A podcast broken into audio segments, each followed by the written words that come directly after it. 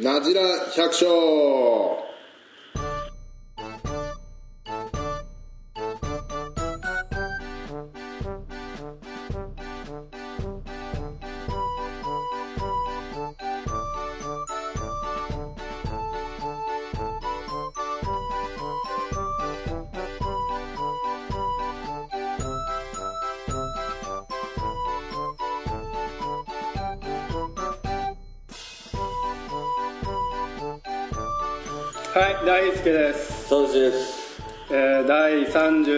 じら百姓始まります。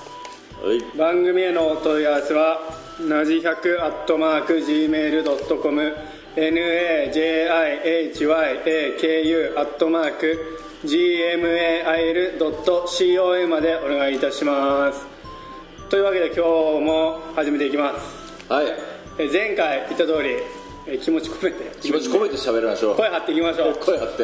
えいえ というわけでやっていきます今日は、えー今日はまあゲスト呼んでますんで阿部君です。お願いします。はいどうも。お願いします。お願いします。えーじゃあ阿部君ちょっと自己紹介してください。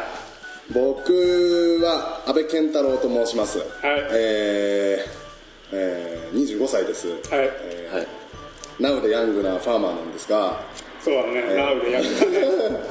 おしゃれだしね。まあ桃とか、えー加工用のブドウとかを作っています。はい。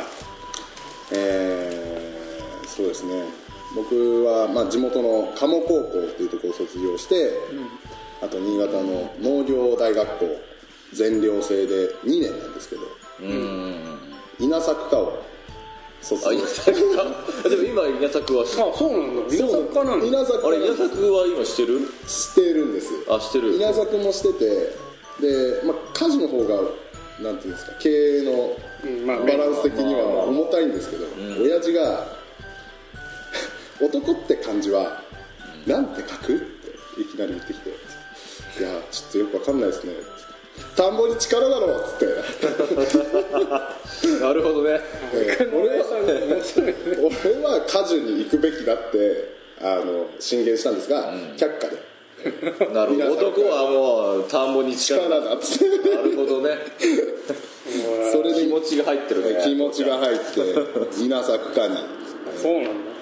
まあ、全寮制で、まあ、新潟各地に同級生がいてて、あれ阿部君の同級生ってさはい、非常とかは違うあ秀夫さんは一つ上になるんですあ一つ上なの。グレープガーデンの秀夫さんは一つ上。ちょうど寮の部屋が前でちょうど向かい合わせだったんですけど秀夫さんはやっぱりかっこいいっつって。違うぜ。っつってまあまあね。俺なんかもう俺の部屋はシーンとしてるんですけど向かいの秀夫さんの部屋バタンバタンバタンっつって。言ってんだからね。何がね何が起きてんだか。会うのが聞こえてきたんでしょ。まあそれで2年稲作家に行ってでその後まあ先輩地元の先輩のおすすめ先輩ってもかなり年上なんですけど、うん。まあ、豚農家の小島さんっていう人がまああれだと。どうせ農業大学校出ても家に入って仕事するぐらいになったら、まあ、アメリカでも行ってきたらどうっていうのをずっと前からもう中学生ぐらいの時から言われてて、うん。あじゃあね。もうアメリカに行ってから農家するもんなんかなぐらいのテンションで。でまあ普通大学行ったら4年間こういろいろできるんだろうけど、まあ、その選択肢は選べなかったのでまあじゃあアメリカへと。い。うことで1年半国際農業者交流協会っていう会なんですけどもう50年ぐらい続いてて。それこそ一番最初の人は1ヶ月の船旅でアメリカに行まあったっていう。そのぐらいの感じのとこでまあ飛行機で8時間で着いたんですけど。アメリカのワシントン州の。あシアトルから車で30分ぐらい。30分じゃない？3時間だ。3時間のところで。あワシントンね。ワシントン？えじゃあ。ワシントン首都だよね。ロスロスとかじゃなくてね。じゃなくて。じゃあえっ、と。東の方な東の方。カリフォルニアが一番下で、ん。上に、えー、とオレゴンがあってその上にワシントン州 DC とは違うんです、ワシントン。あワシントン州ね。州。のあ州。市じゃなくてねワシ市っていうかその DC じゃない方首都じゃない方。首都じゃない方。で上がカナダっていうところ。結構移動的に言うと北海道よりちょい上ぐらいの。なるほどね。うん。でそこでオーガニックの農場でおー1年間こう住み込みで働かされるっていう。あの超ド M ドド M プレーを ほほんと参ったんですけど。楽しそうだねええそれ面白そそれですね。そこでその時二十歳21か。21成り立てぐらいだったんですけど。英語をまあ好きだったんですけど英検3級まで3級取ったぐらい好きだったんですけどでも言ってもその程度で高校ですごい勉強したとかその上の学校行ったとかじゃないのでまあ英語のスピードについていけなくて最初の3ヶ月ぐらい。しかも農場に配置されるのが9月ぐらいなんですよ。農繁期の一番山にぶっ込まれて。でそこも果樹農家だからもうみんなピリピリの状態で言葉のわからない外国人が自分の仕事場に入ってくるって考えてみてください。よ相当ですよ。相当だね。いやもうちょっとブルブルブルってなりながら、まあ、夏を終えて2度目の夏が来る時1年間いたんですけど、まあ、2度目の夏はもう全部こなせるようになって信頼も得て、まあ、そこのオーガニックの果樹屋さん、まあ、果樹園でスタートはアプリコットから始まってプラムうんさくらんぼ桃すもも、えーその後がぶどうはなくてナーシーリンゴみたいな、まあ、結構やってるところ。ででそれを、まあ、シアトルの方まで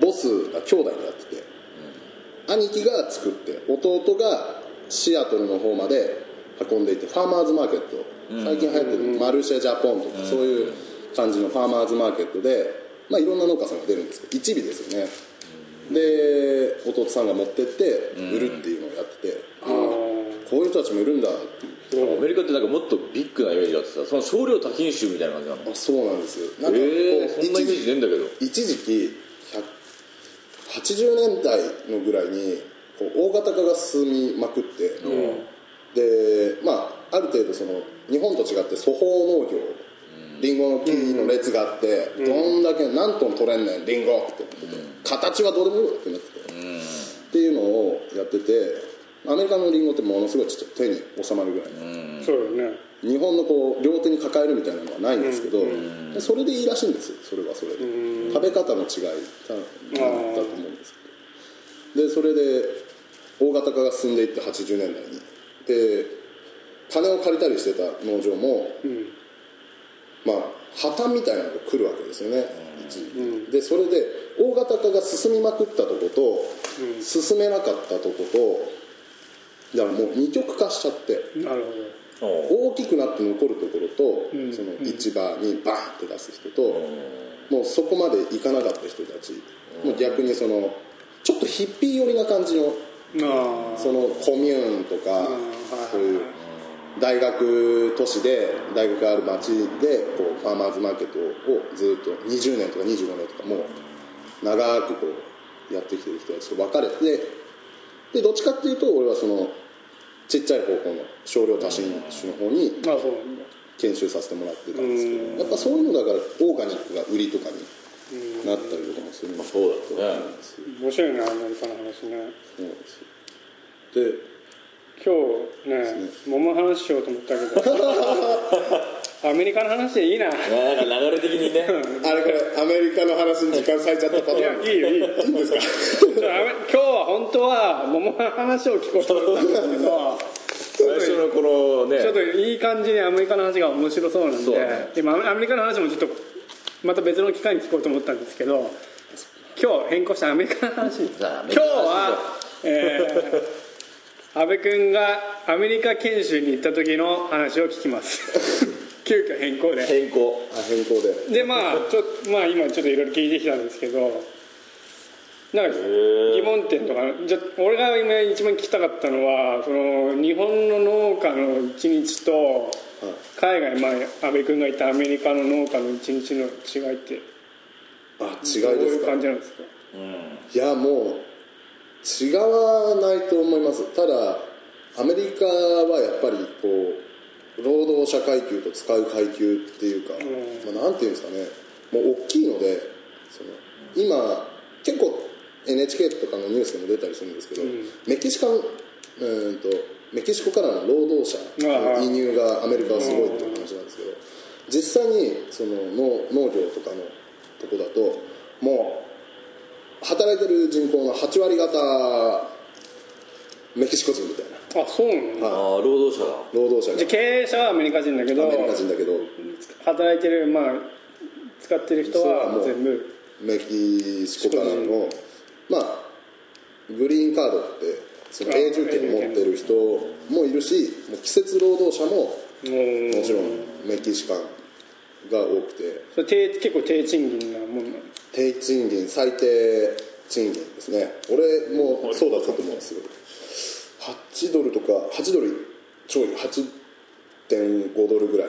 まあうんバイトみたいな感じ。バイト今レートが1ドル80円なのでうんあまろ6001時間600700円いかないぐらい。まあそんなもんだと思うんですけどまあ俺俺のなんかこう勝手に想像するなんかまあアメリカの農農業みたいなのってさなんかもっとなんかゆとりがあってさねなんかこう楽しそうな感じが俺のイメージ。とにかくもうでとにかくでっけえっていう。まあでっけえのもあるしね。とりあえず傍受は全部ヘリとかもう有人ヘリバーやって。飛行機とかね。あの収穫もなんか横にダンプがつきながらこうかうん。もう開けながら買っていくみたいな。そうだね。そういうイメージしかないんだよね。いやもう本当でも大規模なのはめちゃめちゃ大規模ですね。ああ本当に二極化してるんだね、じゃあ安倍君が行ったところはそんなにまあこの辺の果樹農家とやってることっていうのはそんなに変わらないもんですか？変わらないですね。ただやっぱり粗放農業と集約農業っていうのがやっぱ違いだってよく言うんですけど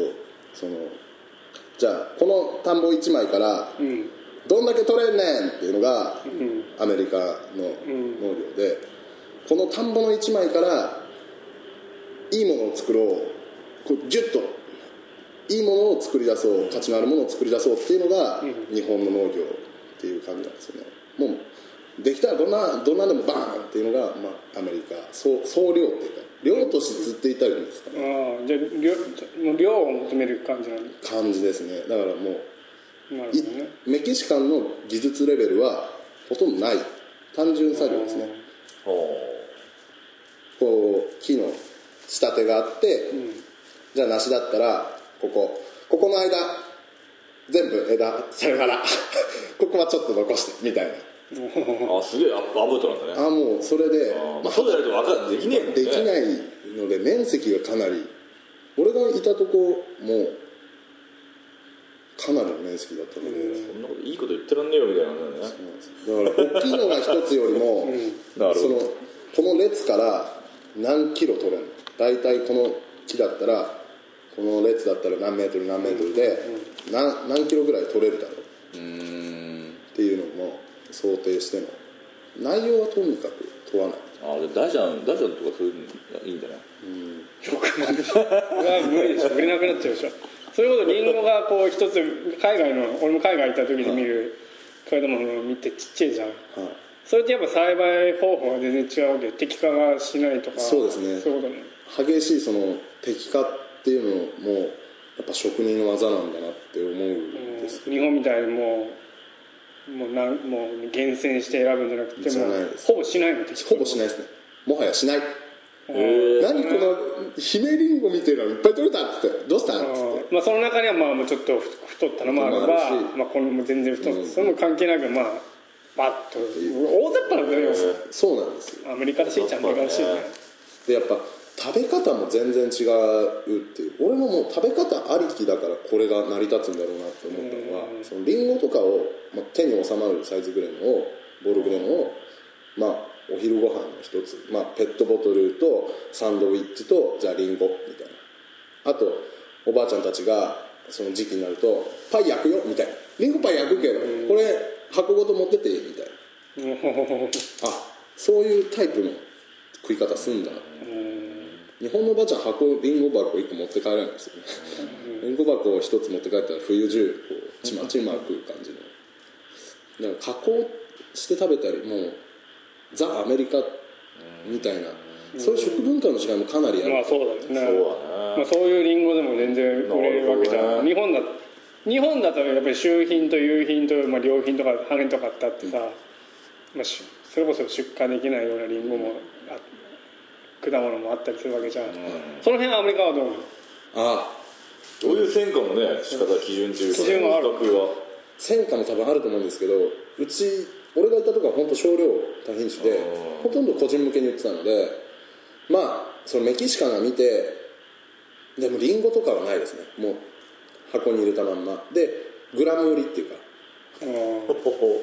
なるほでも選別なんてキロいくら？ほぼしないんだ。しないですねでキロいくら？どなるほどね。それで買ってくれんだもんなそうなんですよ。そうなんだよね。日本はそれじゃ買ってくんないもんね。そうなんですよ。まあ、はまあ羽でももう安ければ買ってくれるけどね。全部ね、まあ、一緒くたにして売りを、まあ、そういう制度を作ってきたっていうのも農家の方なのかもしれない、なんかこれ俺向こうの写真なんですけど全然声だけだから見えないと思うんですけどこのなんていうんですかこのマスの中にもう1メーター501メーター50深さ、うん、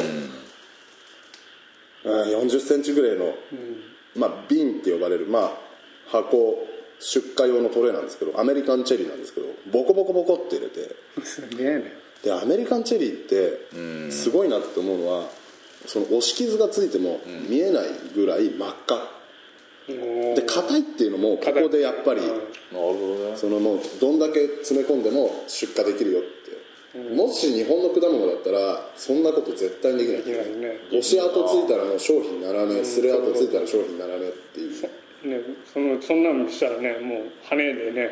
もう別に分けるけどアメリカだったらそんなことはしない。んですよアメリカンチェリーやなあのアメリカのジャスコみたいなウォールマートっていうまあ分かる分かる。あのグループがあるんですけど、そこの生鮮食品のそのリンゴとか桃とかの売り場に行くと圧倒されるのはなんだこれみたいな。うん。まあそのなんだこれです。ねもうその桃とかもその桃だけど俺多分これ4口ぐらいで食べ終わっちゃうなっていうのをこう売ってて。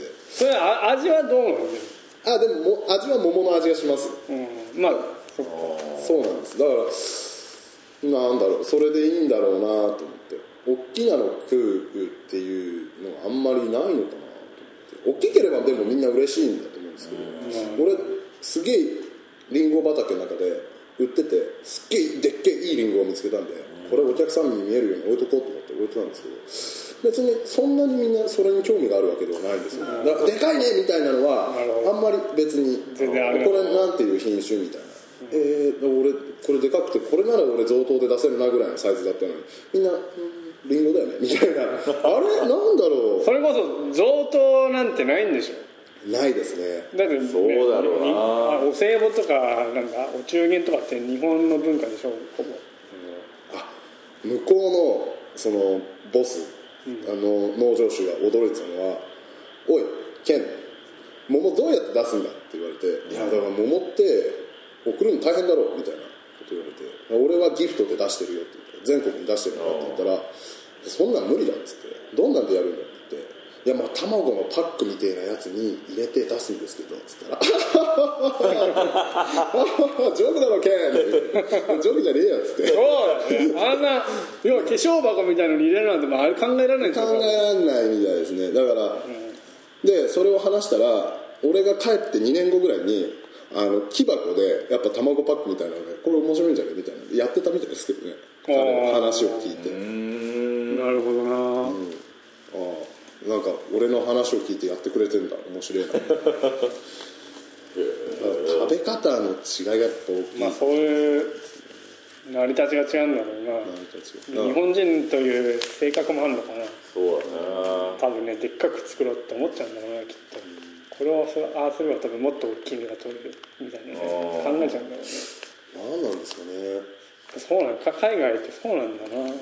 面白いんだよまた多分アメリカじゃなくてヨーロッパはヨーロッパで多分いろんな違うのかな。違うんだとでも俺ヨーロッパの方行った時やっぱり道ちっちゃかったよ。洋梨とか。20玉ぐらいのばっかりってスーパーに20玉ぐらいいっぱい置いてあってうーん。なんでなんだろうんなるほどねだからそういう意味ではこの日本のね技術とかすごいと思うらね。んなこだわったんだろうね逆に。うななんでですかね。まあぎ なるほどね。やっぱり日本のこういう大きい果物とかやっぱどんどん海外に出せば売れるのかもしれないね。逆に売れねえのかな。高すぎるかどうなんですかね。でも中国ではねねやっぱアジアアジアは、えー中国ではやっぱ違うんだよな欧米と。なんでこんなこだわったのかちょっと不思議てんだけど。そういう気質なんだよ日本人は。いやもともとその食べる習慣があるものじゃないんじゃないですか。その産業として作り始めたからうん。スタートとしてもともと食べてるものを作ってたわけじゃなくてこれ商品にしたら売れんじゃねっていうスタートで多分作り始めてるからだってここら辺ももともと白根も沼だったわけじゃないですか。そうだね。で沼を開拓してじゃあ金になる経済作物ってなんだってなった時に果物いいんじゃねってなった、だから多分そこからスタートしてるからどうしてもその食べる人もいやまあ買うもんだけど気軽に食べるもんじゃねえやなテンションあるんじゃないですか。果物やっぱ高級っていうイメージがある。そうですね。でもいつから高級っていうアメリカじゃそういうイメージは多分ないんでしょないですね。キロいくらだったっけな？キロっていうかキロ、まあ、キロに直すとキロキロし三まあ250円とか300うん安い。円安いんですねうん。うんなるだからまあどうなんですかね。ほどでも、まあ、そういう、まあ、大雑把な感じもあるんだけど、まあ、俺が想像しているのはなんかこう毎晩バーベキューとかやりそうなんだけどああもう毎晩バーベキューの感じは週末ですよ。ああでも週末はやるんだ。やりますよ。いいな。人がいる時は。それはいいね。仕事終わってから。ええ。向こうのバーベキューキットっていうかバーベキューグリル、めちゃめちゃいいんですよ。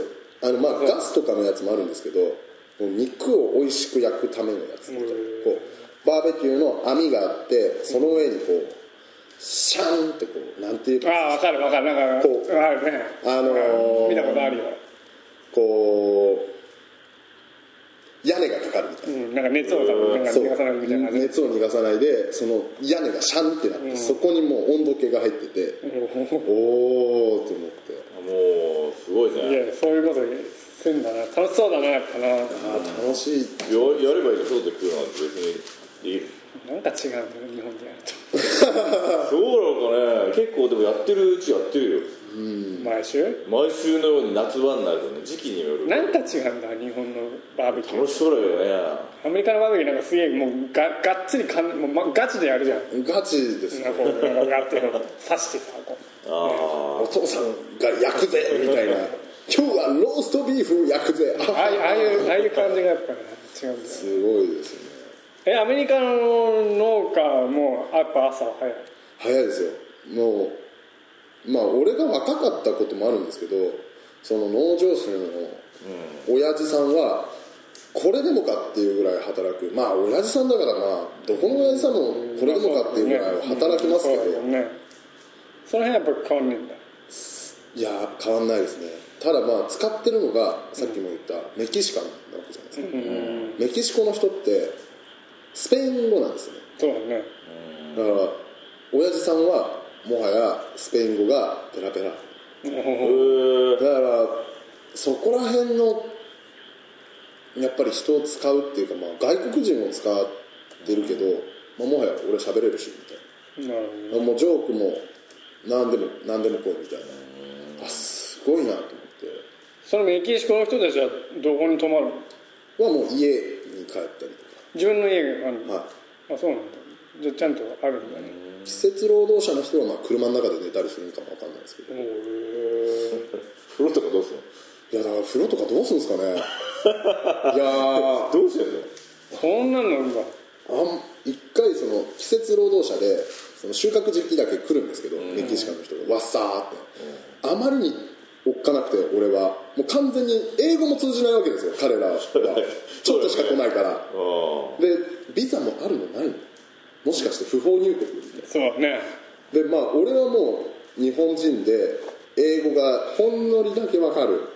まあスペイン語もほんこんにちはぐらいは言えるみたいなテンションでその人たちと接するんですけどあまりに怖くてで一回名前書いてくれみたいなこうボスに言われて「ちょっとお前あのほら宿ってるやつに時間集めてこい」っつって言われて「ちょっつって出かけていったら名前と時間書いてって言ったんですけどもはや通じないっていうか名前が書けないやつがいて。ああ字がねすげえっつってすげえこいつすげえっつって怖えっつってブルブルブルっつってボスボスボスっつって名前書けないやついたっつってやばいやばいって。だからあまりに怖くてあんまりそこら辺は。普通のそのい常にいるやつらはもう英語もわかるし暮らしもその同じ町で暮らしてるからまあみんないいやつもう陽気なナイスガイたちばっかりなんですけそれ、ま、町はどなんて町だったの？どあのロイヤルシティっていう。ロイヤルシティ。かっけえな。ロイヤルシティ、ねなんていうんですかね。もう田舎なんですけど、人口がね3000人ぐらい本当に田舎なんだね。本当に田舎。でも週1回ぐらいは休みとかもらえてたの？週1回休みでしたねそれ休みの日とかどこ行ってた？のいやもう30分ぐらい車で乗ってって、街のそのウォールマートあに行って買い出ししてまあビデオ屋さんによってビデオ借りよっかなかまあ借りるっていうか買おうかなどうしようかなぐらいになでも英語しか字幕ねえし。字幕ねえしと思ったら鉄筋コンクリート。あ日本のが。あったんだもあって「千と千尋」とかも普通に売っててうなんだアニメあんじゃんと思って見てねえから見ようと思って。それだったね。ええ。まあえアメリカの映画簡単なのならまあ大体トランスフォーマーみたいなやつならまあ絵で,、まあまあ絵で見て面白い、まあまあまあまあ。ねまあ悪いやつをやっつけるぜみたいな。全然問題ないんですけど、まあそうだね。いやーそうですね。向こうで暮らして一番激しく辛かったのは俺もう25で、もうテレビ携帯電話インターネットにどっぷり染まって過ごしてたので、その娯楽を全部取り上げられてお前じゃあ明日からね明日から4時半起きねレッツゴー仕事ってなった瞬間にうわーこれはすごいっていうそのもう二十歳って言って正解だったのかどうなのかは分かんないんですけどフルボッコですよね。電話も通って俺電話も通ってねえじゃんっつって。あれっつって。国際電話もできねえっつって。最初で英語は聞き取れないし、そこら辺が一番激しかったですね。ええで二十歳じゃないですか、物も作って食べたことないみたいな。全全寮制で暮らしてはいたものの食堂の付きの全寮制だから。アメリカに行って食事を自分で作る。な俺何食べるって普通にそのうちのやつに聞いてむしろお前何食べるのって聞かれて、いやまあうんまあパンとか？って言ってパンどこに売ってんのぐらいのテンションで。あそれボスの家にすに住み込みじゃないの？ボスの家があってその隣の空き家みたいなあそうなの？じゃあ全部飯とか自分ではい作る。の、半地下に入れてもらってもう住んでたんですけど。そこら辺ですね。食事選択みたいなのと仕事と英語が聞き取れないっつってまあ、最初大変だったもんないやーまあ良かったですけどね。その経験があってまあもうボンボンで育ってきたので何もわからないまま行って逆に良かったっちゃ良かったのかもしれない。楽しそうだな。や。でもさその英語がしゃべる要は言葉が通じない中でさ、どうやって仕事のやり取りを教えてもらったりとかしてた？ああもう最初はもうボスについていくほかないと思ってボスがやることを全部、まあ、言ってることと書き留めてで、まあ、簡単な仕事しかやらせてもらえないけど、まあ、もうスピード勝負だっつって言われたこと即や。るっつって抜かりなくやるっつって。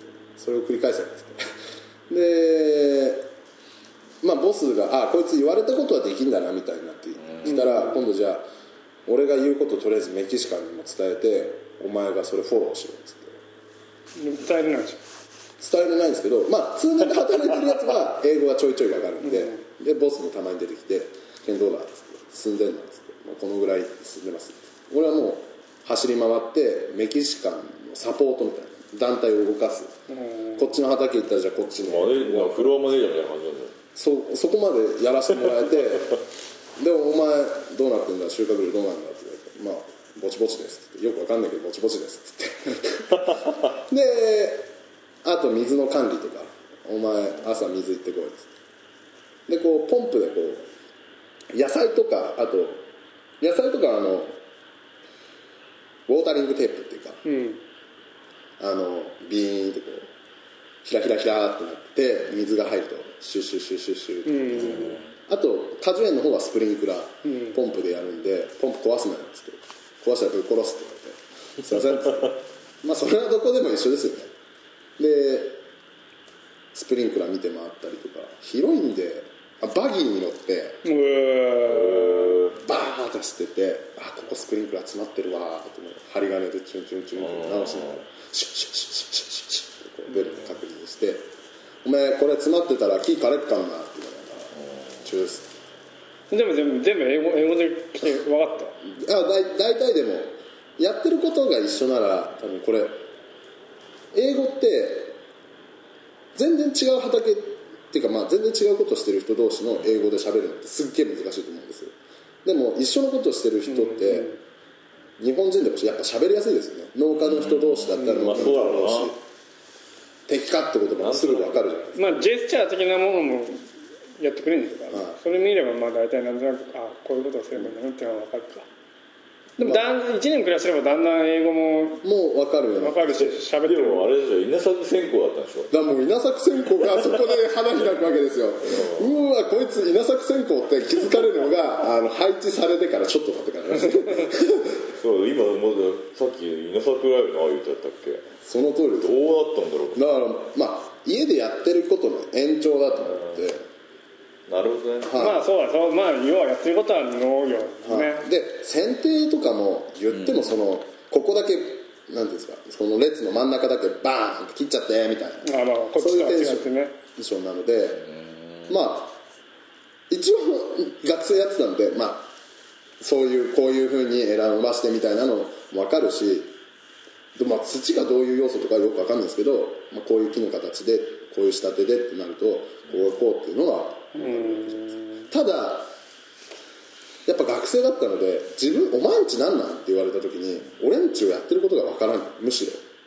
大体のその農業の一般的な知識は分かるけど、まあ、作業だし難しいことはないけど家お前んちって収穫量どんだけとかどんだけの面積な何の品種があるのっていうそこで説明するのに困ったぐらいでして。むしろ1年その農家1年目ってあるじゃないですか。農家1年生を向こうで過ごしたのでなんていうんですかね。なんとも言い難いですけど日本に帰ってきてから逆におじいちゃんおばあちゃんの技術レベルの高さに驚くみたいなえこの作業このスピードでこなすの？みたいな。なるほど。えメキシカンならわかる？よあのぐらいのレベルでこのスピードだったらみたいな、おばあちゃんたちすごいね。これ同時に考えてやるんだもんね。これ桃の実をこの位置で鳴らすからこの袋をかけて後でこの袋を通る。で多分その時にこの実は邪魔になるからそれも後で外すみたいな。二重三重のトラップなわけじゃないですか。この一つの目に実ができるまでにそういうのをこうおじいちゃんおばあちゃん見ててすごいなとアメリカだったらここドーンここドーン。はいなった取ったみたいな。なったみたいな。金なったみたいな。いや違うんだと思って。いやアメリカの要望は何です？んの日本は SS でやるけど。あ家事は SS ですね。あそうなんだ。一緒でした。僕が乗ってたのは久保田のトラクターに、えー、と牽引のスプレーヤうん。ーがついて、おおなるほど。トラクター。はい。トラクターに牽引のスプレーヤーがやる。んだお前ケントラクター買ったぞっつって「なんすか？何買ったんすか?」っつって、うん「ジョン・ディアスか?」って聞いたら「久保田お前乗るだろ」っつって。俺俺寄せで買ってくれたらしくて乗りやすいだろ日本製みたいな金持ってる違うやっぱ金持ってる？金持ち？いや金持ちでもないと思いますよ。ただもうそこもアメリカ人のボスってすごいなって思ったのはまあいいボスだったんですよ。その、遊んだりとかしない。もうここに生きるここでその果物を育てて、まあ、家業みたいなわけじゃないですか。この土地を守って、まあこの土地を広げていく。みたいな感じだね。そう。っていうのが意識が強い人でその自分の見える人によってオーガニックで体に良いものをみたいなところもあってすごい真面目で。うん。だから必要以上な遊びっていうか必要以上な金は使わないみたいな。別に蓄えるわけでもないうんですよねそのまあ食えればいいってことなんですかね。ものすごい生きる姿勢が美しい人だったんですけど。でそれも困ったもんで俺はもうボンボンとして育ってきてるんで何遊ぶ遊ばないのみたいなテンションがあるわけだよ なえお父さん趣味何なんですかって聞いたらいやレスリングって言われて。レスリングなんだ。え冬とかここら辺雪降るしスキーそういうのしない。しないっつって それをしない。あのスキーをできるノルディックスキーっていうか歩く歩くスキーの方は、まあ、冬場の体力維持のために。みたいなお母さんじゃあお母さんの趣味はうん夏場はサイクリング。もちろん競技用でみたいな。あれじゃあ他は乗馬みたいな。もうでもいいじゃん。あれあれすごく真面目って言って。なんか俺もうちょっとそのなんていうんですか。もう言った話だと破天荒アメリカ破天荒日記みたいなのがやれると思ってたんですけどなるほどわかる。なんていうんですか全然ロサンゼルスカリフォルニアみたいなのが来ると思ってたらすっげえ真面目で何これと思って。普通の日本の農家研修よりもマジじゃんっつって。ちっとも遊ばないぞっつって。お俺が想像してるよりもなんて言うんだろう、うん。しっかりしてるっていうか。そうですね。いや行ったところが本当良くてまあね。ワシントン州で、まあ、北の方なんですけど、まあ、ロサンゼルスとかそれこそカリフォルニアとかって年中あったかいしまあいろいろあったんだと思うんですけどこのところはいろいろなことはない。なるほどね、レッツゴー働けみたいな。良かったですね。非常に。まあ、中には遊び好きな、ね、人もいるだろうしいるんだろうけど。それぞれ。ね当たんないですよね。そ れ外人って結構バケーションみたいな感じで結構長く休み取るじゃん。はい。農家ではやっぱそれはない。あそうですね。冬場も剪定果樹農家なので剪定が、それはやっぱ日本の農家とはあんまり変わらない。変わんないですね。なるほどね人も使ってるのであのボスは休むってことはあんまなかったですね。週1週間だけ年に1週間だけ家族を連れて旅行に行ったぐらいかな日本の農家と変わらないんだな。いや日本の農家よりも激しいな、うん、も激しいぐらいう行ったところはやっぱり、まあ、お父さんが真面目っていうことがあったんでしょうけど、まあね。だからすごいでていうかそういう行き先とかって誰が誰がっていうかさどういうふうに決められるの？あのその希望があるの？国際農業者交流協会。あそう。交流協会。そうだねそれも聞きたいねあそれは、まあ、東京に本部があってお新潟にもその、まあ、支部っていうかおその新潟県国際農業者交流協会、まあ、法財団法人じゃなくてなんていうんですかね、があってでそこの新潟県のそのテストみたいなのを受けてテストテストが一応あって英語のテスト、まあ、中学生レベレベルのテストなんですけど、えまあ、筆記と喋りは違うんですけどあでそれやって、まあ、面接を東京で受けてうーん。1週間ぐらいかな、えー、と茨城の方で。研修。えー研修。合同合宿みたいなので何するんだそれは？志望しあの行きたいやつが集まって、まあ、英語の訓練体力トレーニングみたいな。走る5日だ5日間だけ？1週間？一週間だけ？1週間。でまあ50キロウォーキングみたいなのとかをまあまあそれ。やってその後今制度がいろいろ変わってるんですけどまあ俺の時は2ヶ月そのアメリカに行った OB のところで研修しなさい。お住み込み研修ででそこでどんなふうなできできんの？実際その作業とかできんの？話聞けんの？喋れんの？みたいな。うん手足動くのみたいなのを見られて。まあそうだよね。でその後アメリカに行って今度アメリカでまた1ヶ月間ぐらいあの大学の寮みたいなのを借りてそこでまた英語とまあアメリカの農業知識。まあそこでそのあ事前にそういうのがあるんだね。それをやってから農場に入るんですけどまあどうなんですかね。あ俺一人でその1年間やってくださいみたいになっちゃって。お前農家のせがれだしまあ英語も俺好きだったっていうのがあって英語はできたのでできたわけでもないんですけどやる気満々だってその二十歳の頃って無意味な自信がすごいっつって。で爆発した勢いでもう全然できるしでもかかっときないみたいなテンションで言ったら全然ボコボコっつって。それで選んでもらって一人でその農場に派遣されて一人で全部ってなると普通二人ぐらいで入るんあですよそうなんだ。ボッコボコ。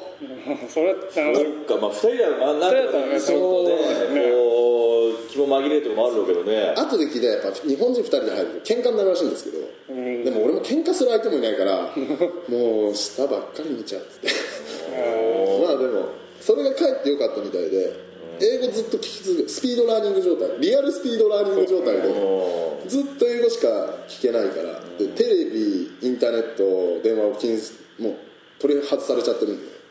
助からないっつって。ずっと英語って。えでも必要だと思うとやっぱ覚える覚えるもんなんだ。いや覚えますね。恐ろしいスピードで喋れる。もうだってそいた頃はもうメキシコ人が何喋ってるかちょっと分かってましたもんね。ー、すごいねなんていうかスペイン語まで。あスペイン語まで。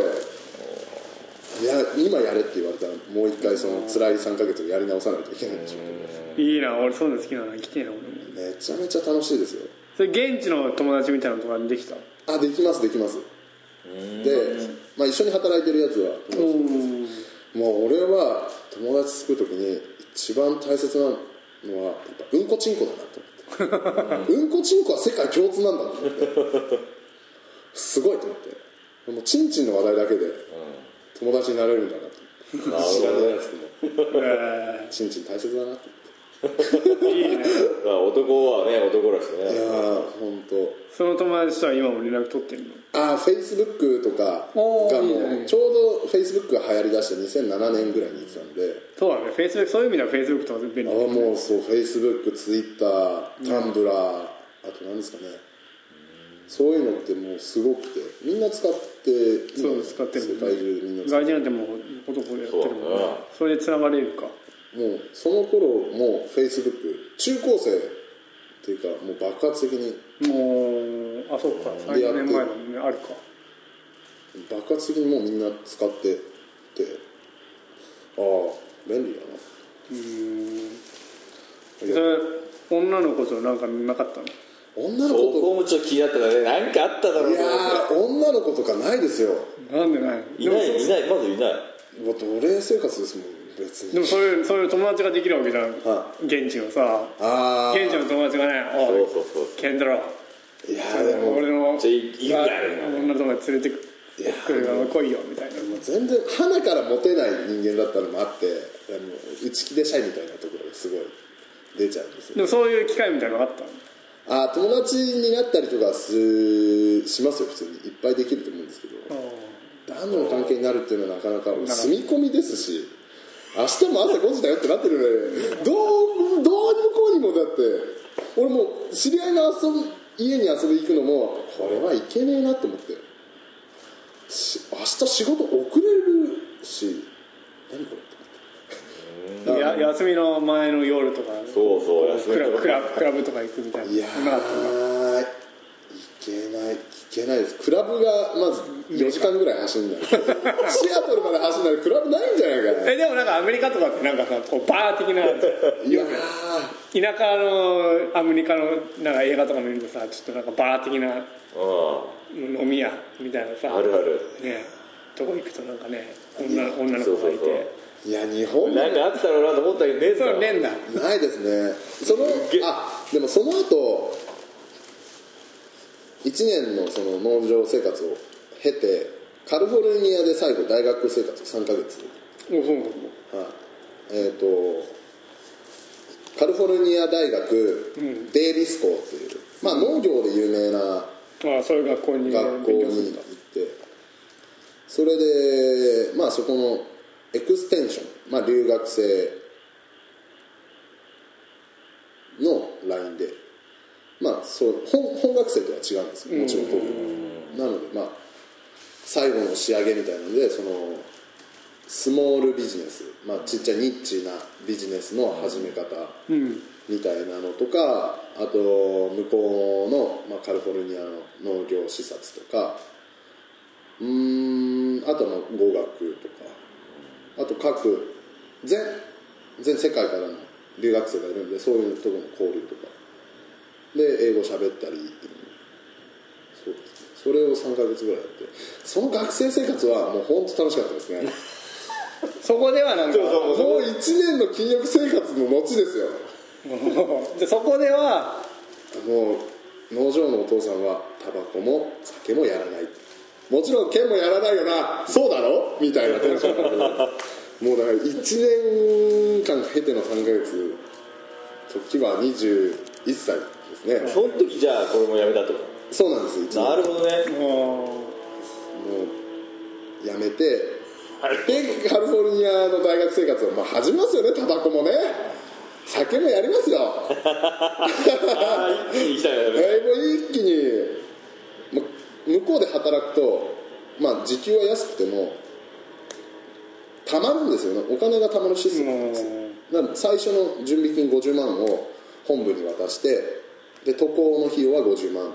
で向こうに行ってからはその自分で1年間その農場で働いたうあお金で自分で生活を回しなさい。でその教会の方に月600ドルだったかなを納めなさい。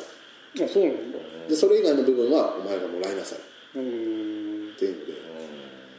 100万ぐらいそれって貯めたんですよ。あそうなんだ。1年で。えー、すごいねありがたいことにじゃあその3ヶ月で。その3ヶ月まああらかた。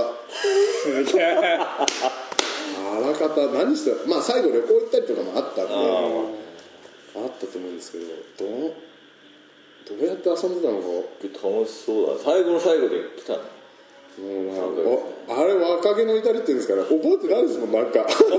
何に使ったんだっけなっていつも思うんですけど。よくないよなって思いながら。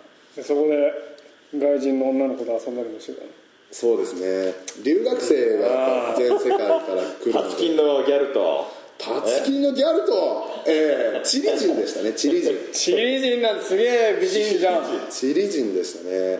ちょうどその下宿するんですけど、家に。そこん家にメキシコ系の学生と、チリ人の女の子の留学生と俺とまあ一軒家で家族もいててホームステイ。それやらしいでしょ。やらしくはないですよ。なんでやらしやらしいだってい全然やらしくもう楽しいっつってそこに秀夫君ぶっ込みたいなそうだねもう秀夫富山とね秀夫パイセン秀夫さんがいたらもうなんかもう多分爆発するんだと思いますよ大学まあパーティーパーティーですからねもうたいいないや俺もアメリカに留学行きたったなそれだったいやー。結婚してからだからあれ児玉さん結婚あしした？去年した。おめでとう。今もうガキもいて。いいですね。ちょうどね生まれたばっかなんだけど。ああいいですね。いいじゃなるほど。なまあ、帰ってきてしまうと3年目なんで1年帰ってきて収納して1年目とかは日本に帰ってきてからの1年目とかまあいろいろあって遊んだり働いたりで帰ってきてなんか燃え尽きた感じがあってふわーっと思って。で2年目はなんか俺アメリカ行ってきたしやってやるぜみたいなからからの自信がものすごくて。3年目になってこうなんかやっと元に戻った。やっと普通に帰ってきたかなっていうなんていうかこう不安定な時期がちょっとあったんですまあなんかそうなりそうだもんねまあそうなるなるんじゃねえんだやっぱり環境がね。違う周りもだってあいつアメリカ行ってきたっしょみたいな目で見る人もいるじゃないですか。何も変わってないんですけど。ねなんかこう絡まる。でもそれはでもいいね経験なっけねほんねやっとなんかこう落ち着いて人になったかな？人になれたのかな？えー、分かんないけど。そういう感じですね、というわけで、まあ、時間もそこそこ来たんで。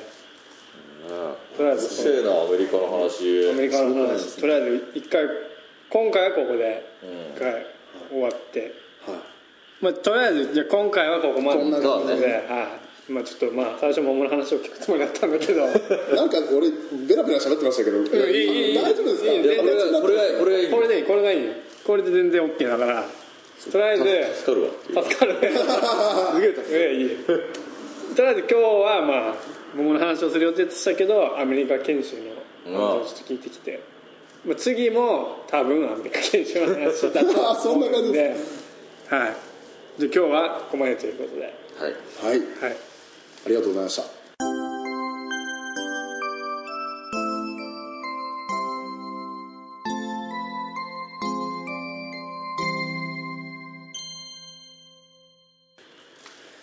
というわけで、えー第31回もお送りしてきましたけれども、えー本当は桃の話だったんだけど ツイッターでも桃の話で収録しますって言ったけどアメリカ研修の話に急遽変わったん今日ですけど。桃だなと思ってねい。ろいろ資料もなんかあーもうまあ桃の話はまた別の時にするんで。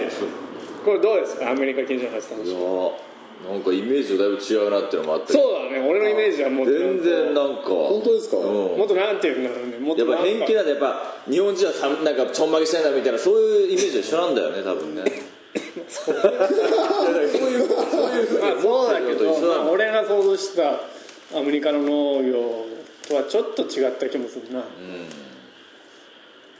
違った。いや面白かったです。面白かった。まあ次回も多分アメリカの話。とか言っときながらこの違う話で盛り上がってっていうのもあそうだるかもしれない。ねまたこちょっとまたちょっと検討しつつ次回はまたそうですね話話アメリカの研修の話聞いてまた行きたいっていう若い人がいるああそうだねとその国際農業者交流協会。あそうだね。ちょっとそれ大変お喜びになると思います。そうだね。ああそうだね。増えていただければまたいいなとすげえなそれ。じゃあ今日はとりあえずここまでということで。はい。はい、お送りいたしましたのは大輔とサトシと安倍健太郎。でした。ありがとうござい。ましたありがとうございました。ありがとうございました。じゃあおやすみなさい。おやすみなさい